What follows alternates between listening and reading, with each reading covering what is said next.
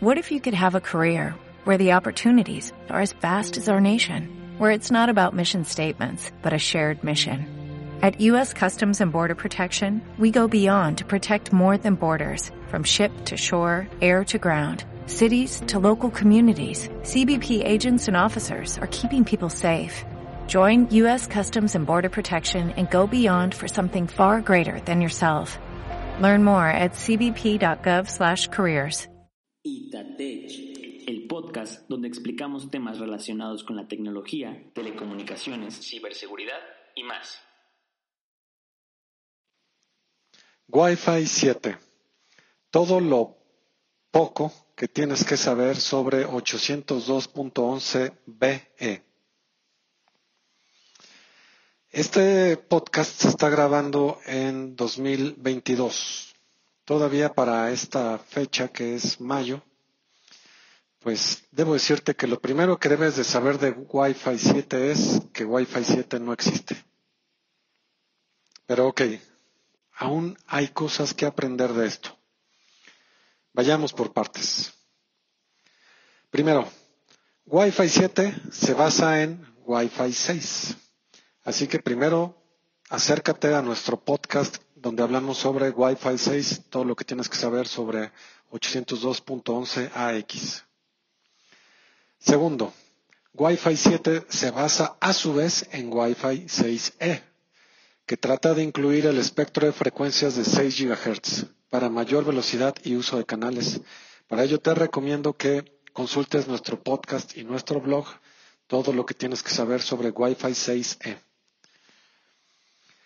Tercero, la Wi-Fi Alliance aún no le asigna un nombre oficial a Wi-Fi 7, así que si un fabricante te está ofreciendo Wi-Fi 7, pues eso no existe formalmente como tal.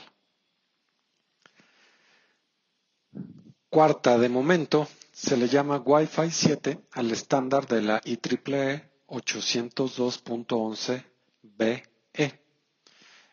llamado como Extremely High Throughput, en sus siglas EHT, rendimiento extremadamente alto. ¿Qué es lo que se buscaría lograr con el estándar Wi-Fi 7 y que se está pues, empezando a trabajar? Una de las funciones que se busca es que un cliente sea capaz de conectarse a múltiples access points, múltiples puntos de acceso.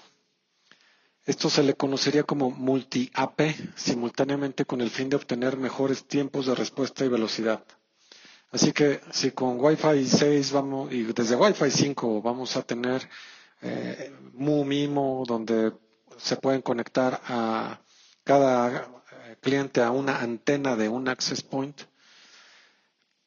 Y, pues con Wi-Fi 7 pues no sería eso, sino la idea sería de que te puedas conectar a múltiples access point. Entonces esto pues incrementaría mucho las conexiones hacia un punto de acceso, que al final va a ser un punto de acceso cableado, porque insisto en esto, los access points se cablean.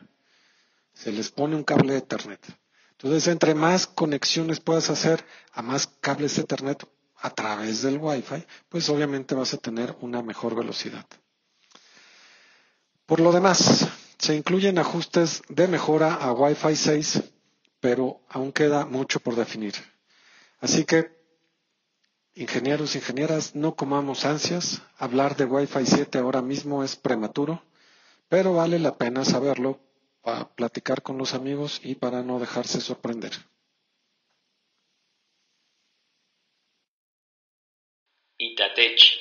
Recuerda seguirnos en redes y consultar nuestros blogs, donde podrás mantenerte actualizado.